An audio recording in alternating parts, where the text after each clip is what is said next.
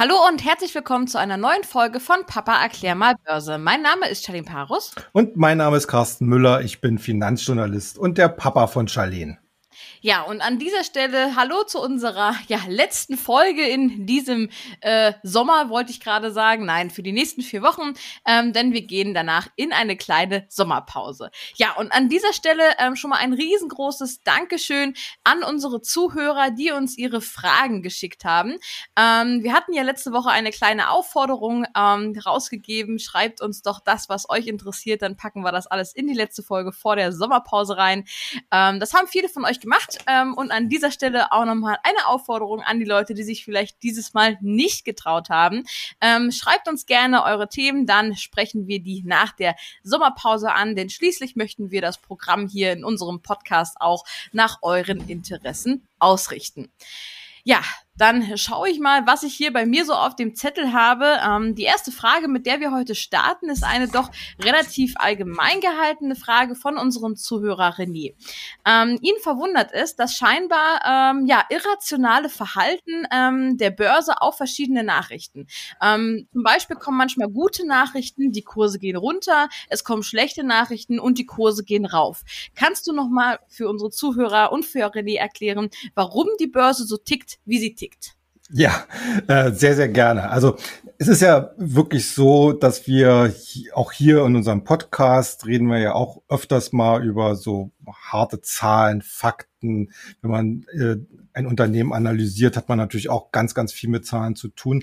Aber es äh, gilt nicht umsonst so das geflügelte äh, Sprichwort an der Börse, 10 Prozent sind halt äh, reine Analyse, 90 Prozent sind Psychologie. Und das ist eigentlich genau das, äh, womit wir es eigentlich mehr oder weniger immer ein bisschen zu tun haben, bei solchen manchmal doch sehr unverständlichen Kursbewegungen.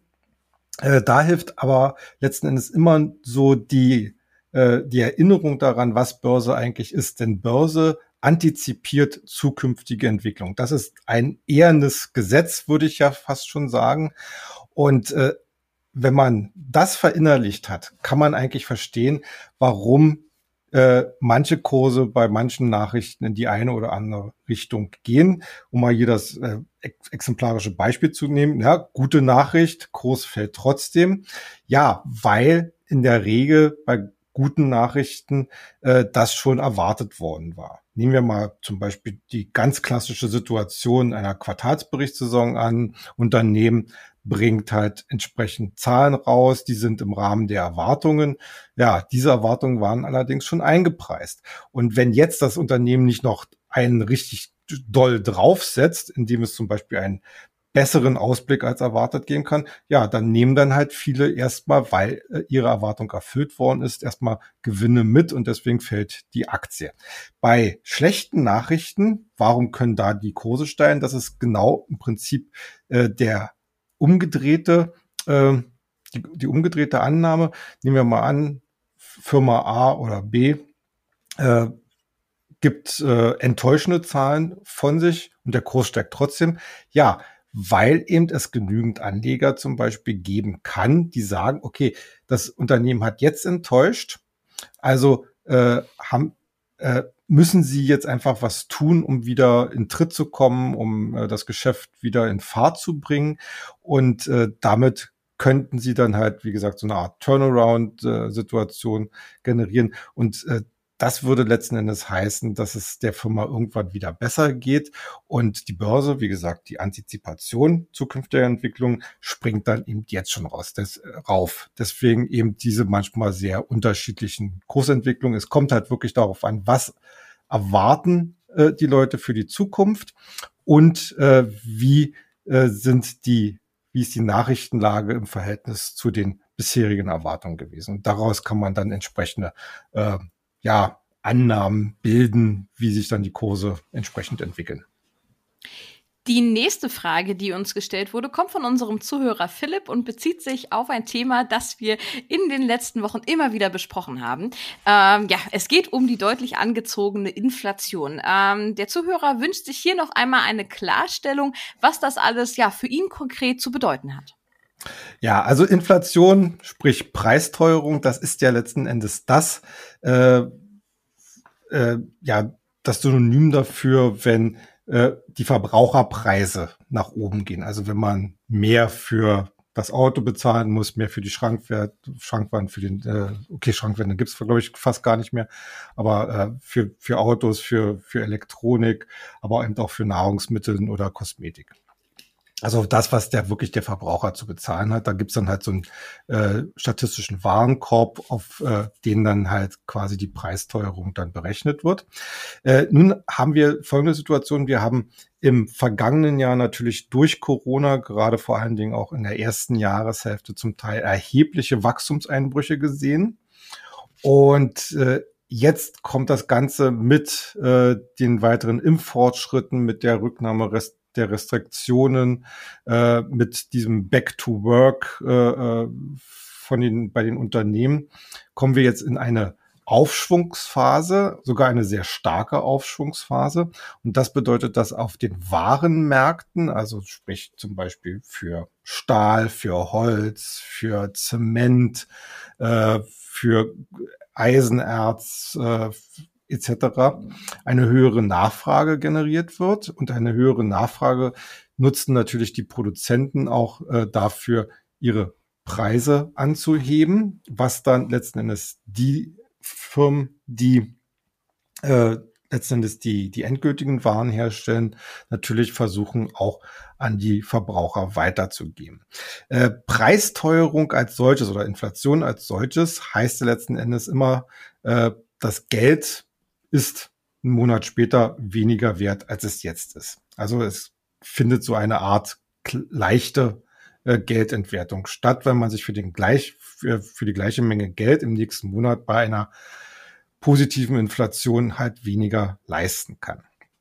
Äh, auf der anderen Seite ist Inflation wichtig für die Unternehmen, weil dadurch äh, Wachstum generiert wird, sowohl beim Umsatz auch als beim Gewinn. Und äh, wenn eine Firma mehr Gewinn macht, investiert sie mehr, stellt sie mehr Leute ein, äh, kann den Leuten auch mehr bezahlen.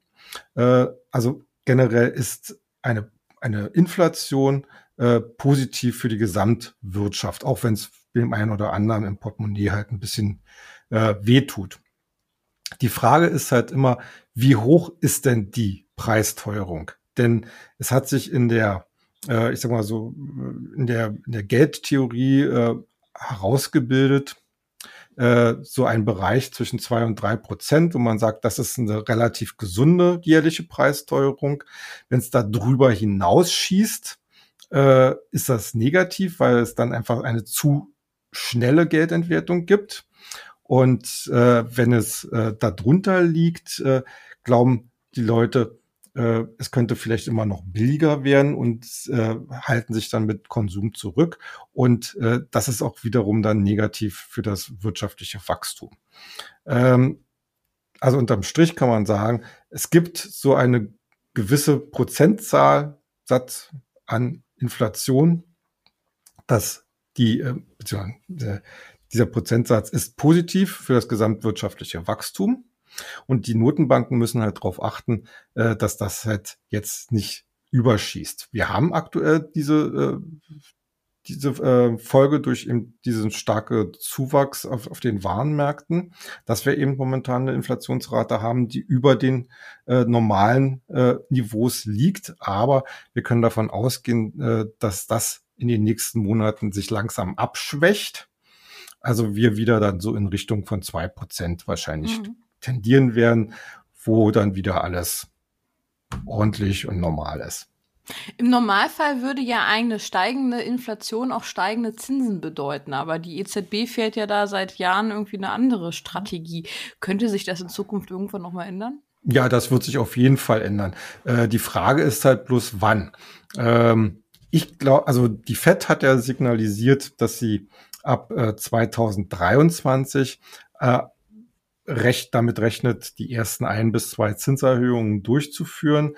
Ich würde mal sagen, die EZB äh, ist immer ein bisschen langsamer dran. Da würde ich dann wahrscheinlich 2024 sagen. Mhm. Ähm, Im Vorfeld müssen beide Notenbanken ja noch erhebliche Vorleistungen oder Vorbereitungsarbeiten machen. Nämlich sie müssen diese ganzen äh, milliardenschweren Anleihenkaufprogramme zurückfahren. Äh, und äh, die sind ja immer noch auf einem so hohen Niveau, das kann man nicht von einem Monat auf den anderen machen. Das muss man ganz behutsam machen, weil, das hatten wir ja an dieser Stelle ja auch schon mal besprochen, äh, diese massive Liquiditätsversorgung der Märkte über die Anleihenkäufe, das ist halt wie eine Droge für den Markt gewesen. Und wenn man jetzt diese Droge absetzen will, um dann später wieder zu Zinserhöhungen zu kommen, dann ist das ein ganz schwieriger Prozess, wo man wirklich ganz, ganz behutsam vorgehen muss, um die Märkte letzten Endes nicht zu verschrecken.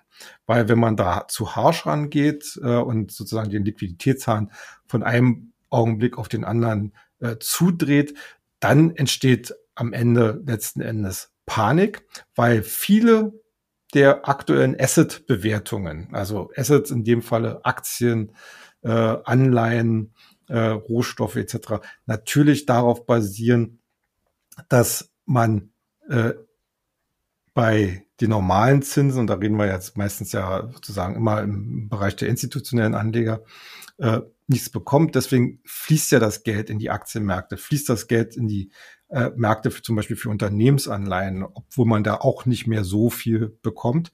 Äh, aber wir wissen ganz genau, wenn, wenn äh, die Notenbanken beginnen, die Liquiditätszufuhr zu drosseln, äh, dann werden diese Märkte einfach, äh, bekommen diese Märkte auch keinen Nachschub mehr. Und dann steht eigentlich letzten Endes da bei dem einen oder anderen doch eine sehr starke Bewertungskorrektur bevor. Ähm, und äh, da wollen die Notenbanken natürlich auch versuchen, das möglichst abzufedern. Also sie werden da ganz, ganz behutsam rangehen und äh, über Zin höhere Zinsen, höhere Leitzinsen, denke ich mal, brauchen wir uns vor Ende nächsten Jahres eigentlich in der Praxis noch nicht zu unterhalten. Okay. Ja, und die wirklich spannende Frage ist ja jetzt nun zum Thema Inflation. Ich denke mal, wir alle, die hier im Podcast äh, ja entweder aktiv oder passiv tätig sind, weil wir zuhören, sind irgendwie am Aktienmarkt engagiert. Ähm, und ja, was heißt jetzt eine Inflation? Ähm, also ich nicht, nicht weiß, heißt die Inflation für die Aktien, darüber haben wir schon ein paar Mal gesprochen, sondern ähm, gibt es denn bestimmte Aktien, die du bei einem Szenario der höheren Inflationsraten eher bevorzugen würdest? Ja, also das gibt natürlich äh, schon einige Unternehmen, die man äh, unter einem Inflationsaspekt äh, doch bevorzugen könnte. Wie gesagt, man muss natürlich jetzt so ein bisschen dran denken. Äh, ich habe ich hab ja gesagt, ich gehe davon aus, dass sich die Inflation in den nächsten Monaten deutlich wieder normalisieren wird. Also äh, damit würde letzten Endes so ein Kauf so ein langfristiges Kaufargument für die Aktien, die ich jetzt sozusagen im Petto habe, ähm, verschwinden. Allerdings sind das auch alles Aktien, die fundamental recht interessant sind und auch tragfähig sind bei, in einem Szenario normalisierter Teuerungsraten. Was wäre interessant? Natürlich der ganze Bereich, äh, ich sag mal so, der, der, der alltäglichen Waren, also vor allen Dingen auch äh, also die ganz klassischen Konsumgüter, die du im Supermarkt findest, äh, Waschmittel, äh, Kosmetik, äh, andere Hygieneartikel und so weiter, die man immer kaufen muss, wo die Leute meistens äh, weniger preissensitiv sind. Das heißt äh, nicht, dass sie nicht nach Schnäppchen suchen, aber das sind alles Waren, die sie haben müssen. Und da haben wir zum Beispiel Firmen wie Procter Gamble oder äh, auch Kimberly Clark, äh, die halt in diesem Bereich äh, sehr aktiv sind und äh, deswegen in einem grundsätzlichen Szenario einer Preisteuerung natürlich diese Preisteuerung äh, auch auf die Verbraucher umlegen würden wir reden ja da jetzt nicht von einem Euro, zwei Euro oder sonst was, sondern das sind mhm. ja dann immer nur Centbeträge, aber da macht's dann halt die Masse. Ein anderer Bereich ist natürlich äh, das, wo, wo man auch sagt, die, die, die Leute sind sehr preisunsensibel, also äh, denen ist das relativ egal, ob sie da jetzt in diesem Fall dann 100 Euro mehr oder weniger bezahlen müssen. Ich rede nämlich von Luxusgütern. Mhm. Da haben wir ja zum Beispiel einmal äh, die französische LVMH, genauso wie die, äh, die, die Schweizer Richemont, äh, die ja auch sehr stark sind in Mode, bei Schmuck, bei Uhren, äh, bei Parfums. Und äh, die können, glaube ich, auch sehr, sehr gut eventuelle Steigerungen bei den Rohstoffen an die Verbraucher weitergeben. Ja, und dann ist natürlich dieser ganze Komplex des Inflationsschutzes äh, mit Edelmetallen. Wir hatten das ja auch schon mal gesagt, also Direktinvestment in Gold ist äh, für die Inflationsängstlichen sicherlich immer mindestens als Beimischung empfehlenswert.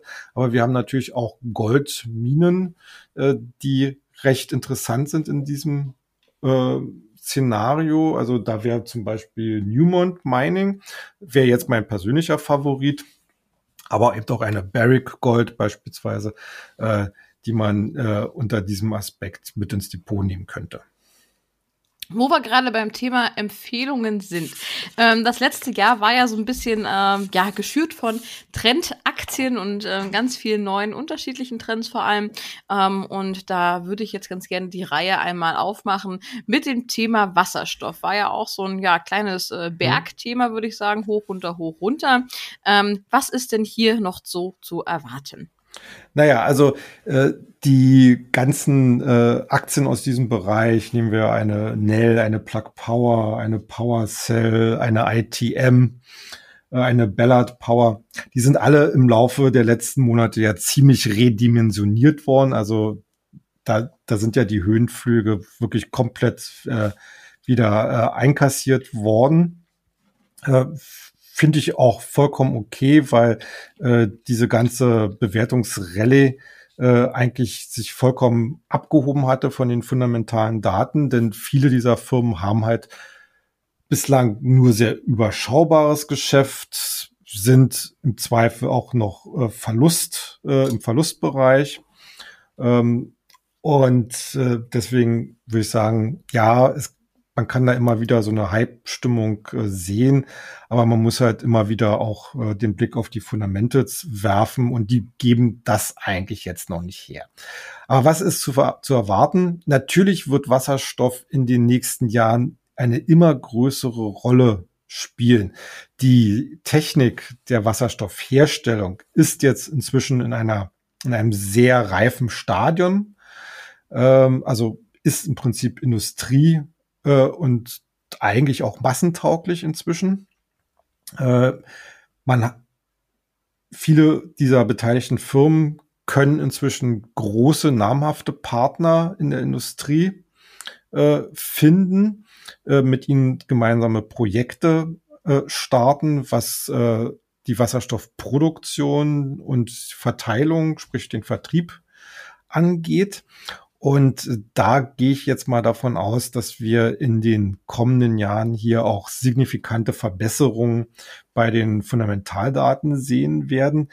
Äh, das wird nicht von heute auf morgen passieren, aber wichtig ist natürlich für interessierte Anleger, dass sie hier einen besonderen Blick drauf werfen, um zu sehen, äh, ob sich denn da bei den jeweiligen Unternehmen positive Trends etablieren. Wobei man auch immer wieder sagen muss, äh, einige der Firmen, zum Beispiel auch Nell, äh, hatte ja hatten ja angekündigt, dass sie immer noch ziemlich viel investieren müssen, also in den Aufbau von Produktionskapazitäten vor allen Dingen.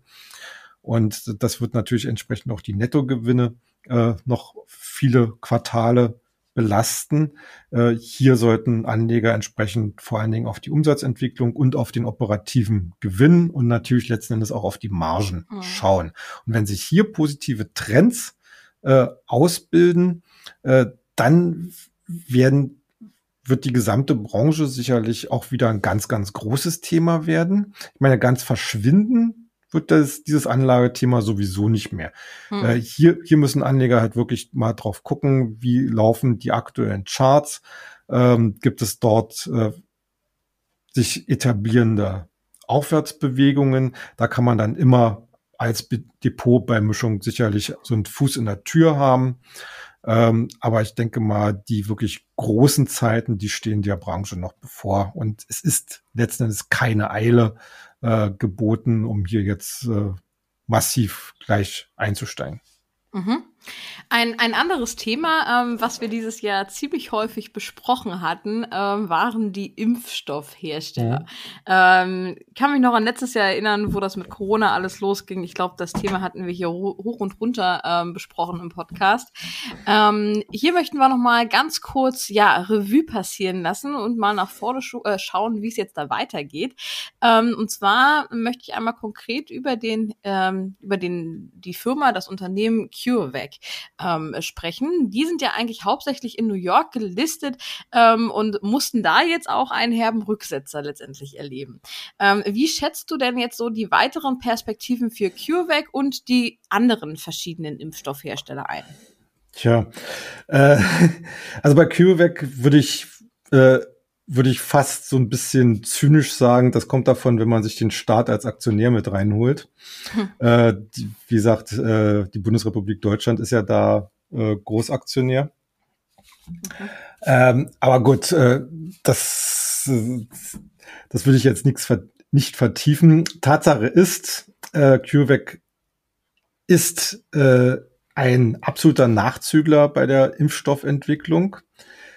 Waren sie schon eigentlich immer, was ein bisschen verwundert, weil nach meinen Informationen die Firma selbst schon seit 20 Jahren an diesem mRNA-System forscht.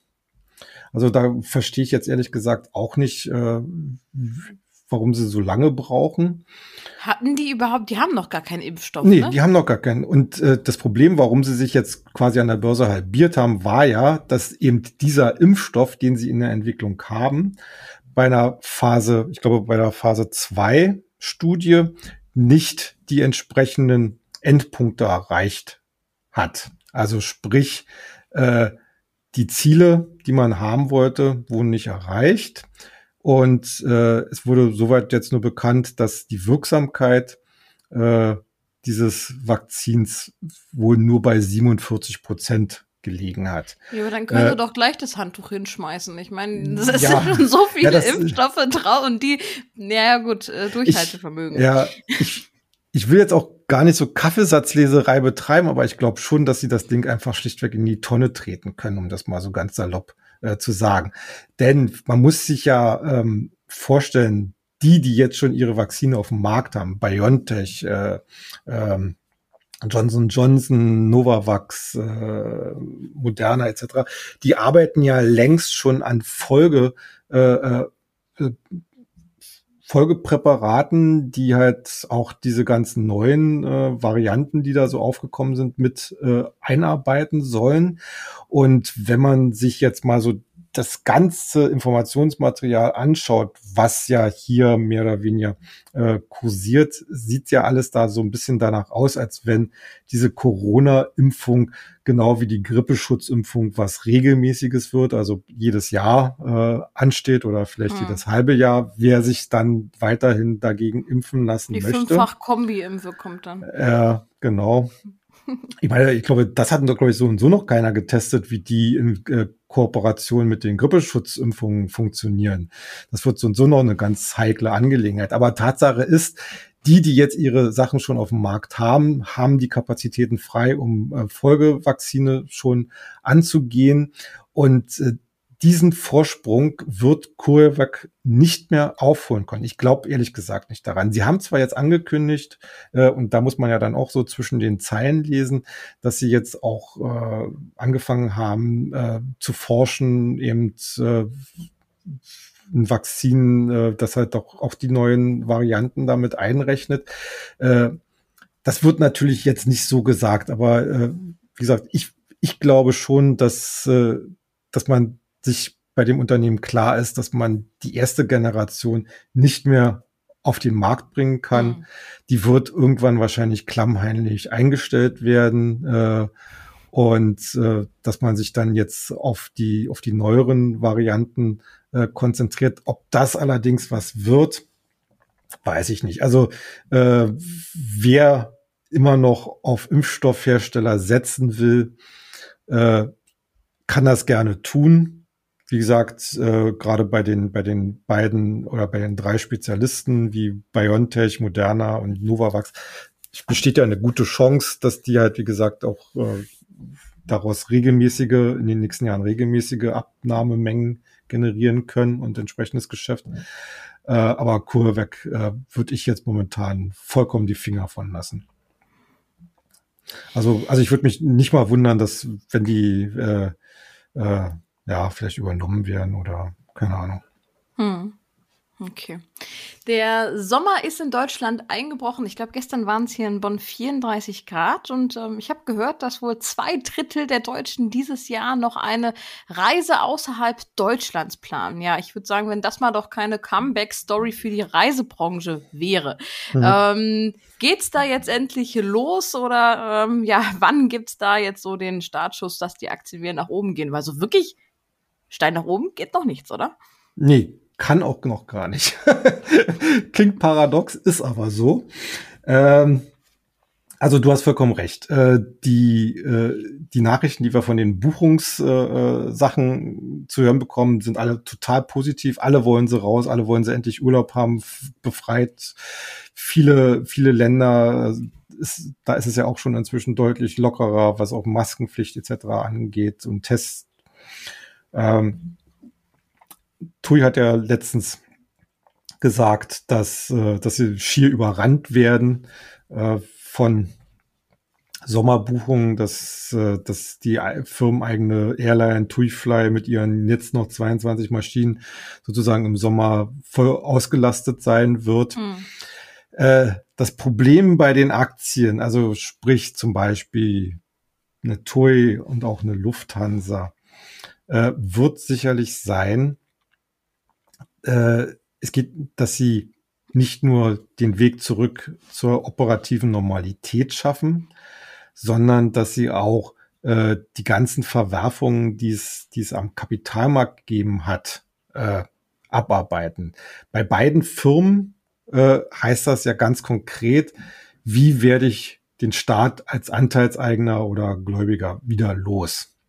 Und das, da hat, da hat er sogar, da hat die Lufthansa hat das angekündigt. TUI hat zwar jetzt noch dementiert, aber im Herbst, denke ich mal, wird das, äh, wird die Ankündigung auch kommen. Äh, für beide ist natürlich die Option Kapitalerhöhung. Also sprich, äh, dass man neue Aktien ausgibt.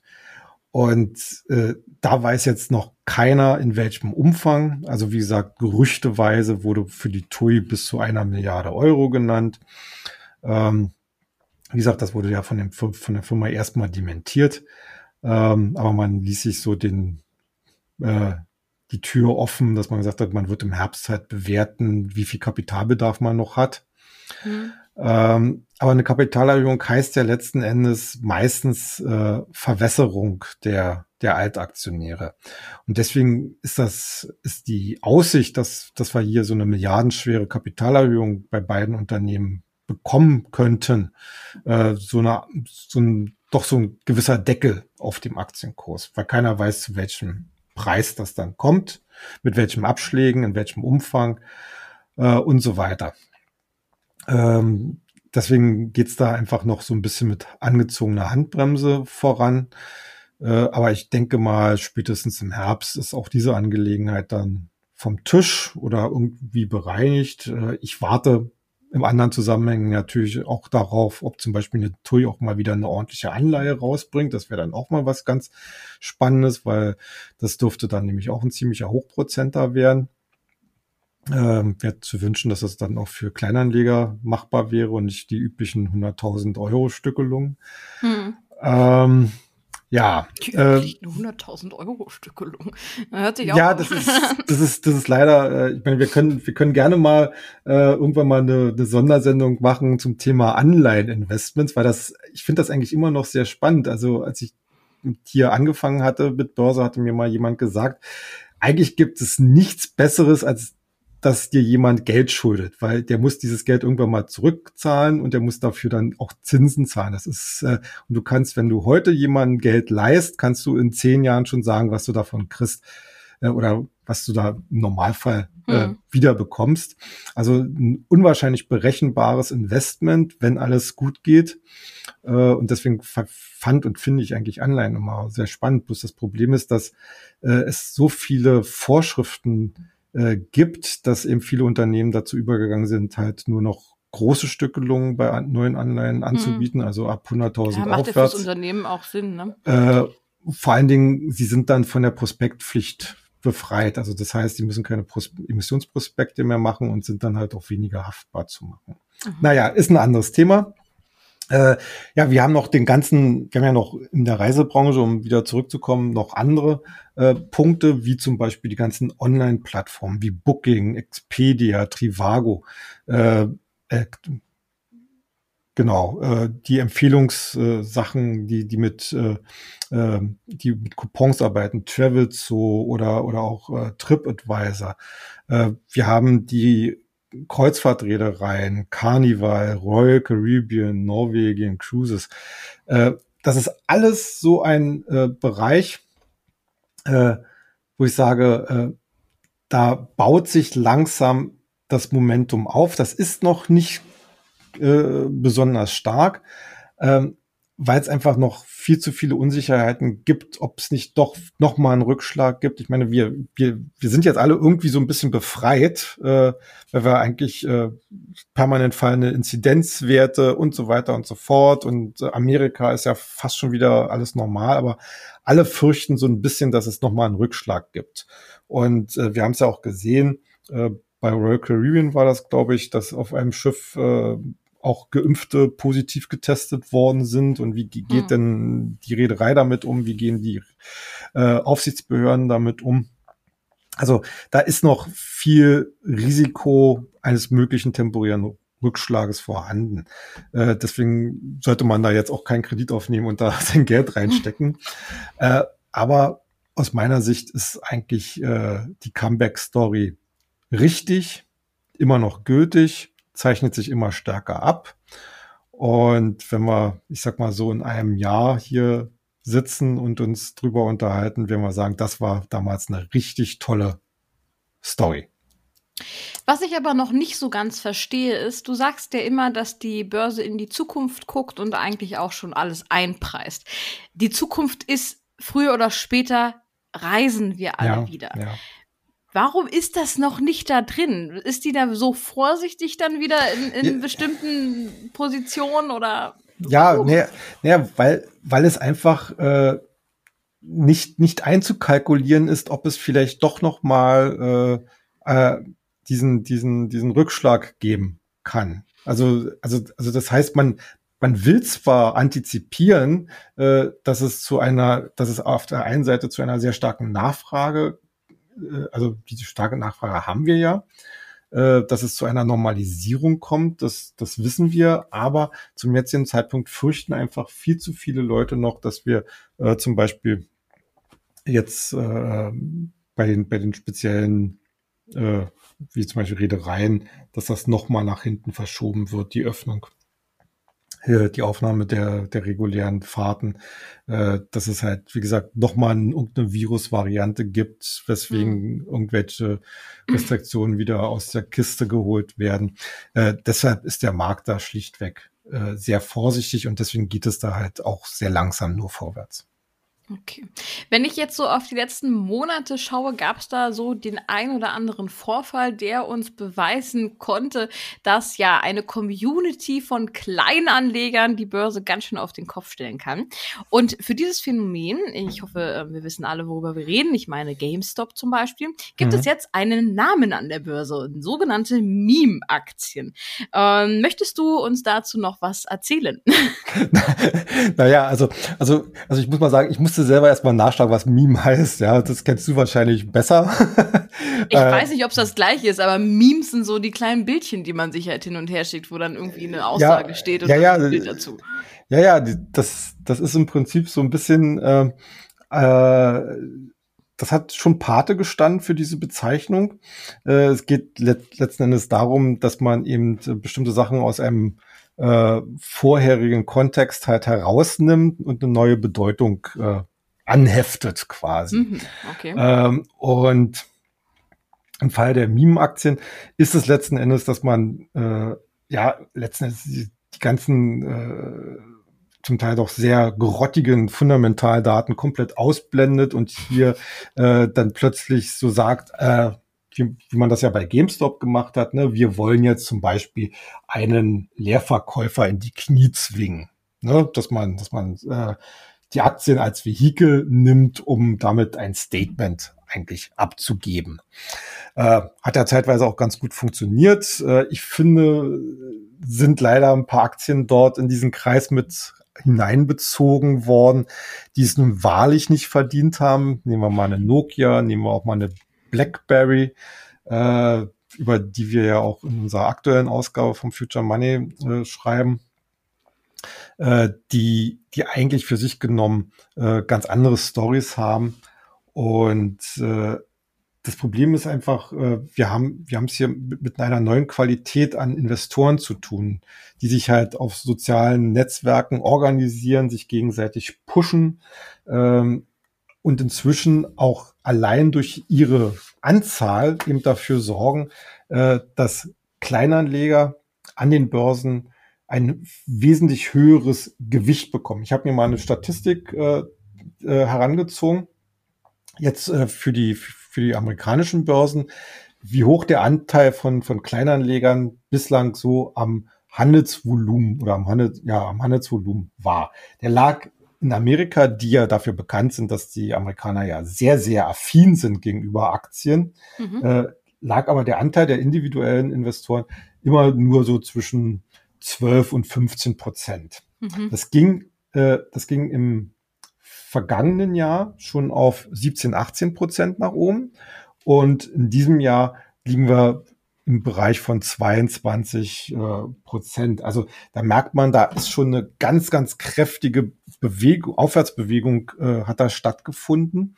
Und das heißt, äh, mit mehr Volumenanteilen haben diese Investoren natürlich auch mehr die Möglichkeit, die Kurse in die eine oder andere Richtung zu stemmen. Äh, und das haben sie halt auch gemacht. Äh, aber das ist, letzten Endes ist das ein bisschen gefährlich, weil einfach äh, aus meiner Sicht eben oftmals die falschen Themen für solche Bewegungen äh, gesetzt werden. Äh, eben weil man jemand anderes was etwas auswischen will, wenn man sich gegenseitig hochpusht. Andererseits äh, tendieren solche Communities dazu, ganz schnell auch mal die Pferde zu wechseln. Das heißt, du kommst in den Aktienmarkt oder in die einzelnen Aktien eben eine extrem hohe Volatilität, äh, die am Ende mehr Verlierer hinterlässt als Gewinner. Und äh, es verhindert so ein bisschen dieses Korrektiv, was wir zum Beispiel bei Shortseller haben. Die waren ja mehr oder weniger die ersten Opfer dieser Welle. Hm. Äh, dabei äh, man muss nicht jeden Shortseller mögen und manche arbeiten auch mit unfairen Mitteln, aber dass die Einrichtung, dass du Aktien leer verkaufen kannst, wenn du äh, glaubst, da ist irgendwas faul, äh, das gehört zum Aktienmarkt mit dazu. Und wenn das nicht mehr dazugehört, weil sich keiner mehr traut, weil er nicht äh, weiß, ob sich äh, irgendeine Community im Internet zusammentut und dagegen wettet, dann wirst du höchstwahrscheinlich mehr Firmen haben, äh, die die Leute Geld stecken, obwohl diese Firmen es nicht verdienen. Und äh, dann kann es natürlich auch passieren, dass sozusagen die notwendige Marktbereinigung ausfällt äh, und man im Zweifel höhere Verluste damit einfährt, als eigentlich sein müsste. Hm, so ein paar Firmen hast du ja gerade schon genannt, ne? GameStop, Nokia, BlackBerry, hm. zuletzt glaube ich auch AMC. Ja, ähm, genau. Wie sollte man, also sollte man denn als normaler Mensch, als normaler Anleger da mitmachen? Also nicht sollte, sondern unter welchen Voraussetzungen könnte man da vielleicht mitmachen und selbst noch was für sich mitnehmen? Ja, also das eigentlich, eigentlich sage ich mal immer so, äh, wenn man sein eigenes Geld oder überhaupt Geld in die Börse investieren will, äh, dann sollte man sich informieren, aber äh, man sollte sich auf jeden Fall immer eine eigene Meinung bilden. Also sowas äh, in einer Crowd oder in irgendwelchen Chatrooms äh, einfach gucken und äh, sich da die dort gehypten Aktien einfach blindlings ins Depot legen. Also das lehne ich persönlich ab. Ähm, wenn man dort einen Tipp sieht, wo man sagt, ah, das klingt ja gut, ist es ohne jegliche Frage notwendig, mal selber auf diese Aktie zu gucken, sich auch vielleicht mal außerhalb dieser Chatrooms äh, oder äh, ähnlichem äh, zu informieren, was sagt denn, was sagen denn andere seriöse Quellen dazu? Mhm. Ähm, und dann erst eine Investmententscheidung zu treffen. Äh, wie gesagt, ich hatte ja Nokia und BlackBerry genannt, die sind hochgejubelt worden, sind dann auch wieder tief gefallen. Äh, das ist, das ist eigentlich, äh, haben diese Aktien das nicht verdient, weil sie äh, beide eine sehr, sehr klare Investment-Story haben. Ähm, und solche hohe Volatilitäten schrecken eigentlich dann Anleger ab. Äh, und das ist eigentlich für die Unternehmen auch nicht so gut, auf, vor allen Dingen, wenn man jetzt bedenkt, dass man für weiteres Wachstum ja auch immer den Kapitalmarkt meistens mit an, wieder anzapfen muss. Und das macht kein Investor, wenn er sieht, dass da äh, mit den großen Achterbahnen gefahren wird. Also äh, ohne jegliche Frage, man kann auch so eine Chatrooms sich angucken und da den einen oder andere Idee aufschnappen, aber ehe man Geld selber investiert, sollte man sich immer äh, bei anderen seriöseren Quellen informieren. Mhm. Ähm, was wir in den letzten Monaten auch sehr häufig hatten, waren Neuemissionen. Ne? Also klar, immer wieder gibt's mal einen Börsengang, war jetzt doch aber mhm. sehr verdächtig viel ähm, gewesen in den letzten Wochen, Monaten. Ähm, wie ist das? Meistens ist es ja der Fall, dass wenn ähm, ein Börsengang angekündigt wird, dann wird viel darüber gesprochen, ähm, vielleicht auch so ein bisschen gehypt das Ganze. Ähm, wie sollte man sich da verhalten? Mit raufspringen aufs Pferd oder gucken, erstmal abwarten und schauen, ob es Rückschläge gibt? Ja, das ist, das ist jetzt natürlich immer so eine äh, Frage der eigenen Risikoneigung. Es ist unbesehen so, dass wenn man äh, heutzutage eine Zuteilung für eine Emission bekommt, ähm, es sicherlich in den meisten Fällen äh, Emissionsgewinne gibt, also dass man, dass man sozusagen am, am ersten Tag oder in der ersten, in den ersten Stunden deutliche Kurszuwächse sieht, obwohl man das, wie gesagt, nicht garantieren kann. Aber äh, wenn man jetzt nicht gerade Daytrader ist, sondern sich vornimmt, äh, wenn man eine Aktie äh, gut findet, wenn man die Idee, die Geschäftsidee gut findet und äh, denkt, okay, ich möchte da investieren und möchte die auch ein bisschen länger halten, dann würde ich ehrlich gesagt immer dazu raten, äh, beobachtet erstmal, äh, wie sich der Markt quasi konsolidiert. Denn wir haben auch gesehen, dass bei vielen dieser Neuemissionen in den ersten Wochen die Volatilität halt extrem hoch war, dass es zeitweise sogar äh, gegenüber dem Ausgabepreis dann Verluste gegeben hat, dass es zum Teil erhebliche Tagesschwankungen gab.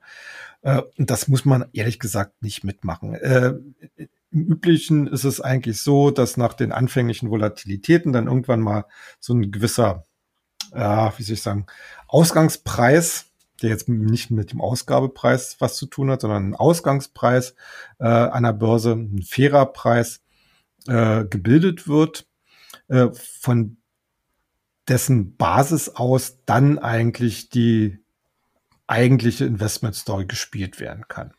Äh, deswegen, wir hatten ja zum Beispiel diesen Fall mit Oatly, den hatten wir jetzt äh, letztens im Börsenbrief besprochen.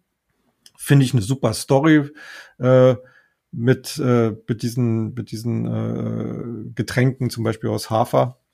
Ähm, und äh, die haben auch ziemliche Turbulenzen gehabt. Aber jetzt langsam springen halt äh, relativ viele Analysten auf diesen Wert und fangen an halt vor allen Dingen auch äh, das mit Kaufempfehlungen zu begleiten. Und das ist eigentlich nach jetzt, glaube ich, zwei oder drei Wochen äh, äh Börsenzugehörigkeit so der Zeitpunkt, wo man dann jetzt sagt, okay, jetzt, äh, jetzt fangen auch an, die großen die haben jetzt durchanalysiert, also die Analy mhm. Analystenhäuser haben jetzt durchanalysiert, kommen zu ihrem Ergebnis und jetzt bildet sich eigentlich so die richtige Basis und jetzt kann man dann schon mal mit dem Fuß reinkommen. Also die, die Turbulenzen zum Anfang, die muss man sich äh, eigentlich nicht angucken. Ich, äh, ich habe zum, zum Anfang meiner, meiner beruflichen Karriere habe ich auch bei, bei zwei, drei äh, Börsengängen mal mitgemacht äh, habe das Thema dann eigentlich für mich so ein bisschen zu den Akten gelegt, weil das Problem ist ja letzten Endes, äh, meistens kriegt, kriegt man ja heutzutage kaum noch Stücke bei einer, bei einer äh, normalen neuen Mission. Also da kriegt man dann so meistens so nur einen ganz kleinen Prozentsatz zugeteilt. Ähm, und äh, das, das muss jetzt eigentlich nicht sein. Also da, da kann man durchaus ein bisschen warten. Und wenn ein Unternehmen so eine tolle Story hat, dann ist es auch egal, ob man mal äh, fünf oder zehn oder anfänglich fünf oder zehn oder 15 Prozent verpasst. Äh, wenn man jetzt einen längeren Zeithorizont hat äh, und man sagt, okay, das Ding hat aber Potenzial, sich zu verdoppeln oder zu verdreifachen oder zu vervierfachen, dann machen die ersten paar Prozentpunkte ja auch nichts mehr aus.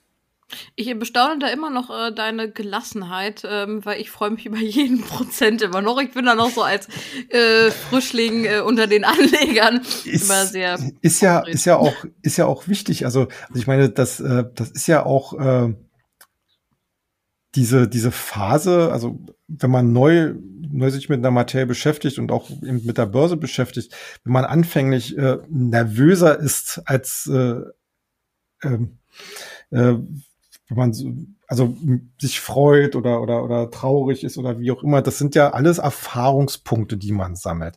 Und die werden dann letzten Endes in den nächsten Jahren äh, ganz wichtig, weil man nämlich dadurch, durch diese Erfahrungswerte eben auch lernt, auf andere, neue, ähnliche äh, Gelegenheiten und, und Situationen zu reagieren. Äh, und äh, ja, ich sag, ich sag mal so, auch, auch mal scheitern gehört auch mit zur Erfahrung. Hm, ähm, und äh, das, diese Erfahrung sollte man dann halt auch annehmen. Das ist natürlich auch ein bisschen der Reiz äh, der Börse. Also, also ich muss, ich muss der natürlich zustimmen. So nach 30 Jahren äh, die Gelassenheit.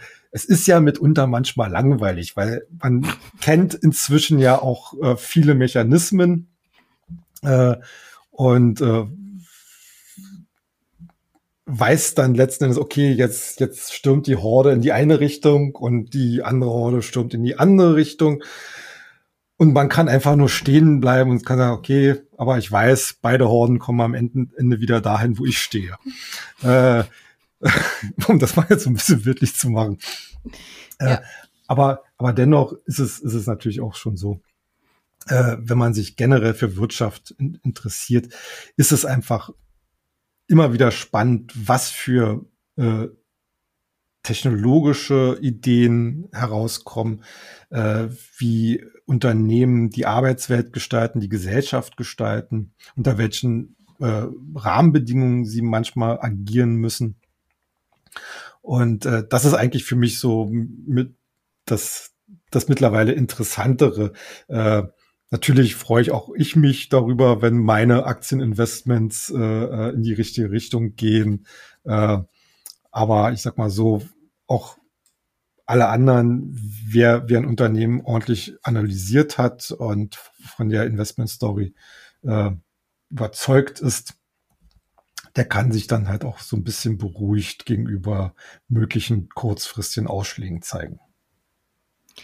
Kommen wir zu unserem letzten Thema der heutigen Podcast-Folge. Und was wäre Papa Erklär Börse ohne die Technologiewerte? Ähm, da gibt es ja so ein tolles Kürzel, wusste ich übrigens ähm, bis äh, heute auch nicht, dass es das gibt. Übrigens ähm, hat Papa mir erst in der Vorbereitung quasi ähm, erzählt. Ähm, und zwar F-A-A-N-G. Habe ich persönlich noch nie gehört, ähm, vielleicht ihr ja schon. für die, die es noch nicht gehört haben, das ist eine Zusammensetzung aus den Werten Facebook, Amazon, Apple, Netflix, Netflix und Google. Und ähm, ja, mit dieser Gruppe ähm, haben wir ja schon ziemlich viele Technologiewerte und die Giganten quasi abgebildet. Aber ein Wert fehlt mir da. Ähm, Microsoft hat nämlich dort keinen Platz gefunden. Aber mich interessiert natürlich trotzdem, wie läuft es denn da und wo gibt es dort in Zukunft Chancen und Risiken? Ja, also ich glaube, wir müssen mal eine, eine, Sondersendung machen mit Abkürzungen, die der Börsianer kennen muss. Sehr gut, das finde ich eine sehr gute Idee, das sollten wir auf jeden Fall machen. Wobei, wobei ich natürlich gestehen muss, auch bei, auch ich muss bei manchen Abkürzungen erstmal nachgucken. Also wenn, wenn zum Beispiel so mit Brick und Scrap und was weiß ich äh, äh, hantierte und da musste auch ich immer mal nachgucken. Also das sind dann die Hardcore-Börsianer, sind das genau. also die, die fancy, mancy, äh, ja, genau, genau. die. Ja. Also Fang mit langem A äh, hatte sich halt relativ schnell etabliert als Zusammenfassung, als Synonym, als äh, Kürze eben für die für die Top-Riege äh, der Technologiewerte. Und äh, wenn man auf die entsprechenden Aktienkurse schaut, weiß man, eigentlich läuft's dort mittlerweile oder derzeit relativ rund. Ähm, sicherlich äh, bei dem einen oder anderen inzwischen eine etwas größere Korrektur vom Top aus passiert, was allerdings eher mit ähm, dem regulatorischen, sprich politischen Umfeld zu tun hat, als äh, mit den eigenen operativen Geschehen. Äh, ganz grundsätzlich muss ich einfach mal sagen, äh, diese ganze Riege, auch inklusive Microsoft, ist natürlich dafür prädestiniert, dass sie auch in Zukunft äh, die Top-Liga der großen Technologiefirmen bilden wird.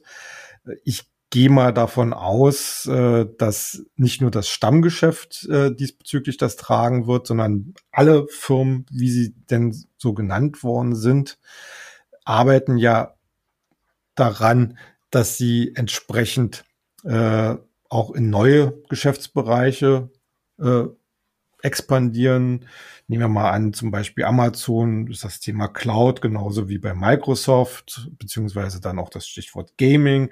Bei Facebook ist es auch Gaming, aber eben auch zum Beispiel so Second-Hand mit äh, Facebook äh, Marketplace. Netflix äh, versucht sich jetzt auch im, im Spielesektor äh, Google Schrägstrich Alphabet hat eigentlich überall so seine Finger dabei. Die versuchen jetzt gerade aktuell äh, Fuß zu fassen äh, in diesen in diesen Produktivitätsbundles, also also was wir was wir jetzt zum Beispiel Microsoft Teams kennen. Ähm, da versuchen sie halt äh, mit einer Produkt mit einem Produktbündel äh, den Markt aufzumischen. Und naja, und Apple ist, ist ja letzten Endes äh, das, das mehr oder weniger momentan A und O. Denn äh, Apple hat nicht nur eine sehr gute äh, Präsentation seiner neuen Betriebssysteme geleistet, sondern eben auch das Thema Privatsphäre, Datenschutz ganz nach oben mhm. gestellt, was eben auch vom Markt äh, deutlich honoriert wird. So, äh, also für die konkreten operativen Geschäfte bin ich sehr optimistisch. Das einzige Problem dabei ist, wie geht's mit dem regulatorischen Umfeld weiter? Denn insbesondere die Demokraten arbeiten ja in, in Washington äh, sehr stark daran, die wollen gleich ein ganzes Gesetzesbündel einbringen, was äh, die, die großen IT-Konzerne halt zügeln soll, bis hin zur möglichen Zerschlagung ähm, ihnen sollen halt auch mögliche Übernahmen äh, erschwert werden. Und das ist äh, schon ein ziemlicher, eine ziemliche Belastung, denn alle Unternehmen, wie sie denn sind, so sind, äh, neigen ja dazu, neue Technologien vor allen Dingen auch durch Übernahmen voranzubringen und zu implementieren. Äh, wie es am Ende ausgeht, weiß keiner. Mhm. Ich glaube ehrlich gesagt nicht, dass es jetzt zu irgendwelchen Zerschlagungsszenarien kommt. Aber es wird äh, sicherlich so der eine oder andere größere Stein in, den, in den Weg gelegt werden. Und das wird sicherlich auch äh, die Bewertung der Wachstumsaussichten betreffen. Also ich glaube, wir werden in den kommenden Jahren hier ein geringeres Wachstumstempo sehen. Aber ich halte alle Firmen, wie sie so sind, äh, für derzeit noch gut in der Lage, das halt durch innovative Produkte und auch durch den Aufbau neuer Geschäftsbereiche zu kompensieren. Also in der Hinsicht, ähm, wer investiert ist, sollte es meiner Meinung nach auch bleiben.